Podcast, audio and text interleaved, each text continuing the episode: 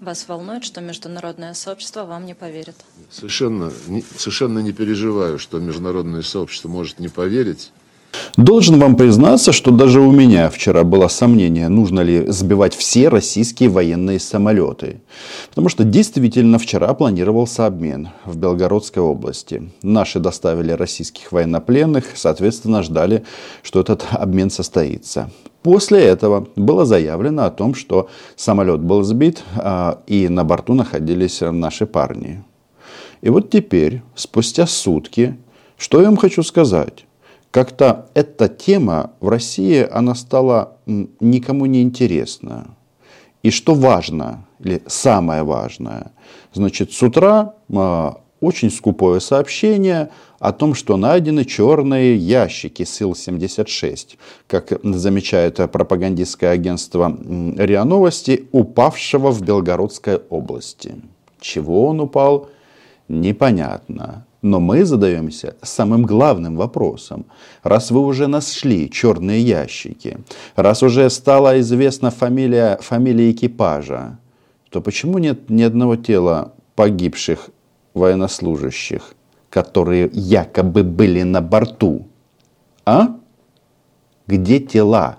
Зеленский объявил, что будет настаивать на международном расследовании. Еще одно доказательство того, что Киев надеется на помощь Запада в стремлении скрыть следы преступления. Командующий ВВС Украины пошел еще дальше. Заявил, мол, Россия сбила самолет, чтобы дискредитировать Украину. На борту Ил-76 находились 65 украинских пленных. На сегодняшний день историю о том, что на борту были украинские военнопленные, разгоняют исключительно российские негодяи. А, правило, оно понятно. Россияне всегда врут. И вполне возможно, в данном случае они даже переплюнули в некотором роде себя. А теперь почему-то решили эту тему как-то а, заредушировать, не акцентировать на ней внимание. А мне кажется, что если наших военнослужащих на борту не было, да не кажется, а так и есть. Это прекрасная новость. И значит это только одно, что российские самолеты на земле и в воздухе надо уничтожать. Пилоты успели, э, увели падающий самолет от жилых домов. В Оренбурге люди приносят цветы к воинской части, где служили летчики. В российских информационных сюжетах, в новостях про пилотов, которые вчера были уничтожены, а, вспоминают почему-то только в самом конце. И акцент делается исключительно на военнопленных, которые якобы были, но никто их не видел. А Что должна сделать российская сторона, чтобы доказать свои, свою версию? Ну, все очень просто. Показать людей, которые заходят на борт, если они летели с Чкаловского, а эта информация, она находит отклики в украинских спецслужбах, и тела. Все же просто. Не могло же 65 тел испариться. А на болотах об этом ни слова. А, Просто качают ситуацию и говорят, что это военное преступление. Точно ли это военное преступление? Сбить российский Ил-76? Точно военное преступление? Белгород, вот этот самолет, это, это уже не выглядит как некая случ- военная случайность. Это выглядит как целенаправленная, в общем, террор отношении мирного населения. Замысел, в общем-то, тоже читается достаточно Вчера ртом а, Володина, это спикер Госдумы, было заявлено, что российские пилоты выполняли гуманитарную миссию. А теперь, видите, речь идет уже исключительно о мирных гражданах. Значит, вот а, товарищ из команды 70+, а, из команды Владимира Путина, о чем говорит? Говорит, что это военное преступление, и им нужно срочно поймать Залужного, чтобы судить. Я знаю, кого будут судить. И сейчас вам об этом расскажу. Подписывайтесь на мой YouTube канал, называем здесь вещи своими именами. Значит, судить будут тех, кто проиграет войну. Такой м, исторический парадокс. Ну и нужно сделать все необходимое, чтобы вот эти вот товарищи, которые почему-то так вчера беспокоились о своем Ил-76, Сегодня почему-то эта их тема не интересует. Даже вот э, усы э, Путина, Дмитрий Песков, ну тот человек, который э, регулярно несет пургу, на вопрос, а будут ли какие-то поручения со стороны Владимира Путина, вроде как президента, пока еще России, а ответ, цитирую, Какие могут даваться поручения? Какие просто представьте себе. Сначала все-таки должны военные сказать, что же произошло. Это могут сказать только военные. И я так понимаю, что это их прерогатива. Ничего себе.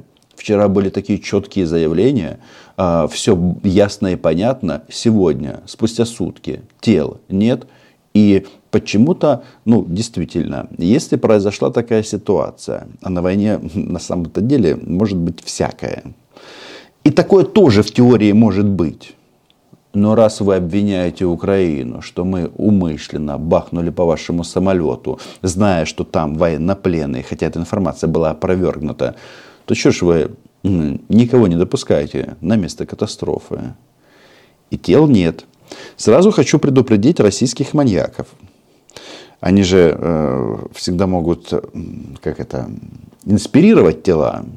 Но война, в моргах много разных людей. Так вот, расследование сразу покажут, как они погибли.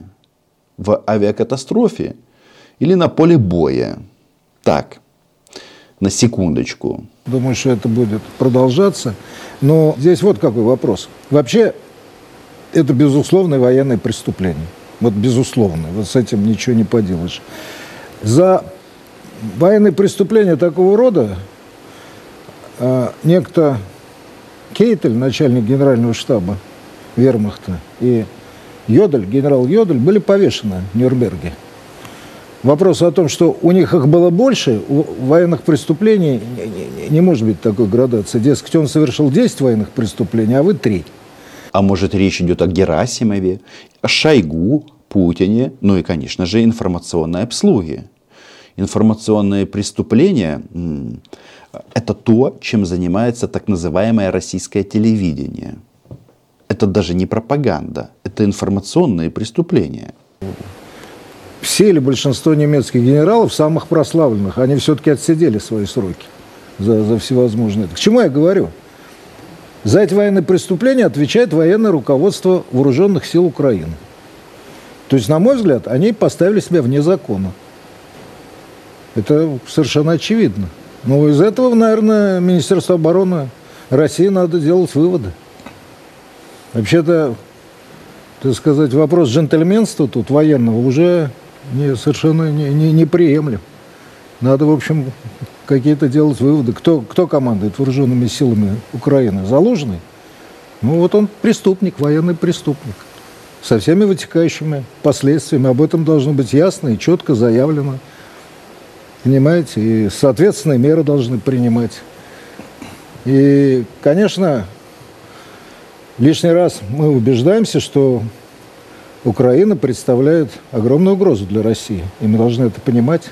Насчет угрозы это правильно. Вы сюда пришли с войной, и а, от этого меча, с которым вы сюда пришли, вы погибнете. А, по крайней мере, никто не спорит по поводу судьбы пилотов этого Ил-76. А что-то всем вообще эта тема как-то становится все менее и менее интересна. Но история насчет того, чтобы убить Залужного, ну, попробуйте. Кстати, этот же подход, он двухсторонний. Между прочим, после того, как был прилет в Саках, в Крыму, Герасимов на публике так и не появлялся. То есть, вместо того, чтобы разобраться в ситуации, они давят на эмоциональную составляющую. Вот, военные преступления, давайте поймаем Залужного и всякое такое. Что-то тут не то. Хотя, о чем это я? Россияне всегда врут. В селе Яблоново сегодня прошла панихида по погибшим. Экипаж Ил-76 местные жители считают героями. Ценой своей жизни они отвели его и упали уже за селом в поле. Не пострадал ни один населенный пункт. Хотя самолет падал сюда, видите, вот здесь школа, храм, улицы, дома, живут люди. В честь них сегодня мы служили Ну и все, кто погиб на порту. Господь и Бог наш заповедал нам возлюбить врагов наших а, вот, и молиться о них, за врагах наших. Без московского папа, конечно же, такие сюжеты не обходятся. Что мы слышим? Российский экипаж погиб геройски. И тела а, членов экипажа есть. А вот тела погибших военнослужащих, которые были в плену, пока нигде не показаны. Странно, правда? Что-то здесь не то. Может быть, это используется для того, чтобы, а, очередной раз а, сказать как-то своим пилотам, что, ну да, м, С-300, которые бьют постоянно по Харькову, на этот раз скорректировали а, полет и завалили Ил-76. Ну и придумали эту всю историю для того, чтобы, для того, чтобы а, кричать на весь мир о том, что Украина кто? Террорист, сбив военно-транспортный самолет? Сразу хочу сказать, значит, безопасность пленных организовывается и обеспечивается ст- страной, которая этих людей взяла в плен.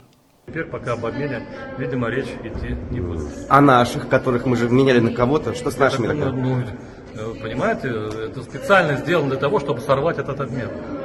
И чтобы обвинить в этом Россию. С российскими военнопленными в плену все хорошо. А тут, понимаешь ли, нужно срочно проводить заседание Совета Безопасности. Париж. Сейчас председатель Совбеза ООН отказался проводить в запрошенной России срочное заседание в связи с катастрофой Ил-76. Почему они хотели провести срочное заседание Совбеза? Да все просто. Потому что Сергей Лавров находится сейчас э, в Нью-Йорке, и ему очень сильно не хотелось уезжать домой. Потому что там так а, мило, так душевно, так по-домашнему. Но а, давая перед отлетом в Мордор пресс-конференцию, ему задали, э, задали очень интересный вопрос насчет того, что а если, а что будет, если российской стороне не поверят Хотя, кажется, аксиому про то, что м, россияне всегда врут, знают уже все на международных площадках такого уровня. Пленные на самолете, который был сбит. И не беспокойтесь ли вы, что вам никто не поверит. Вас волнует, что международное сообщество вам не поверит. Совершенно не, совершенно не переживаю, что международное сообщество может не поверить. А, Как я уже сказал, международное сообщество в лице западных э, представителей и средств массовой информации уже доказало а, свою, а, в общем-то, эм, дискредитированную позицию. Итого, имеем сбитый Ил-76 э, армии России. Это хорошо. Кто был на, на борту? Большой вопрос. Значит, э, наш омбудсмен э, обратился в Красный Крест и, соответственно, в ООН, чтобы ну, провести расследование, чтобы выяснить, а было ли такое количество людей на этом Ил-76 или нет. И если он такой целехенький падал на землю, почему куски этого борта разлетелись на многие-многие километры? Что-то слишком много неизвестного. Но как определить, вот кто прав реально и что там было? Нужно смотреть по реакции россиян на допуск а, международных организаций. Когда случилась а, трагедия в Олен- в Оленьевке, а потом были данные о том, что взрыв произошел изнутри, ООН они сначала заявили, что допустят, а потом а, просто тему положили под сукно и слились. Что-то мне подсказывает, что сейчас будет примерно так же. Подписывайтесь. Украина была, ей буде. Надеюсь, наши парни живы и вернутся домой. До побачення.